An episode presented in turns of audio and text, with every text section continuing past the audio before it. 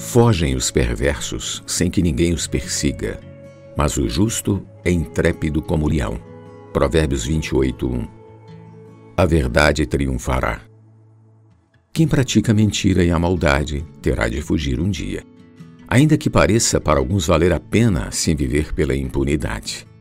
Porém, um dia a casa cairá, por não ter sido edificada sobre firme fundamento. Mateus 7,26. A verdade, contudo, triunfará, porque tem solidez. Encontraram-se a graça e a verdade, a justiça e a paz se beijaram. Salmos 85, 10. A nossa vida, portanto, deve ser construída e firmada sobre a graça e a verdade, sobre a justiça e paz. Por ter sua origem em Deus, que é a rocha, Salmos 62, 2, esses elementos são inabaláveis.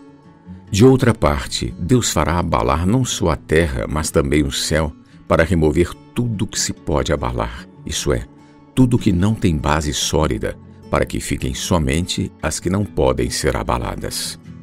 Pois nós um dia receberemos um reino inabalável. Hebreus 12, 26 ao 28. Deixe Deus remover da sua vida tudo que é abalável e busque a graça e a verdade, a justiça e a paz busque o reino. Romanos 14, 17.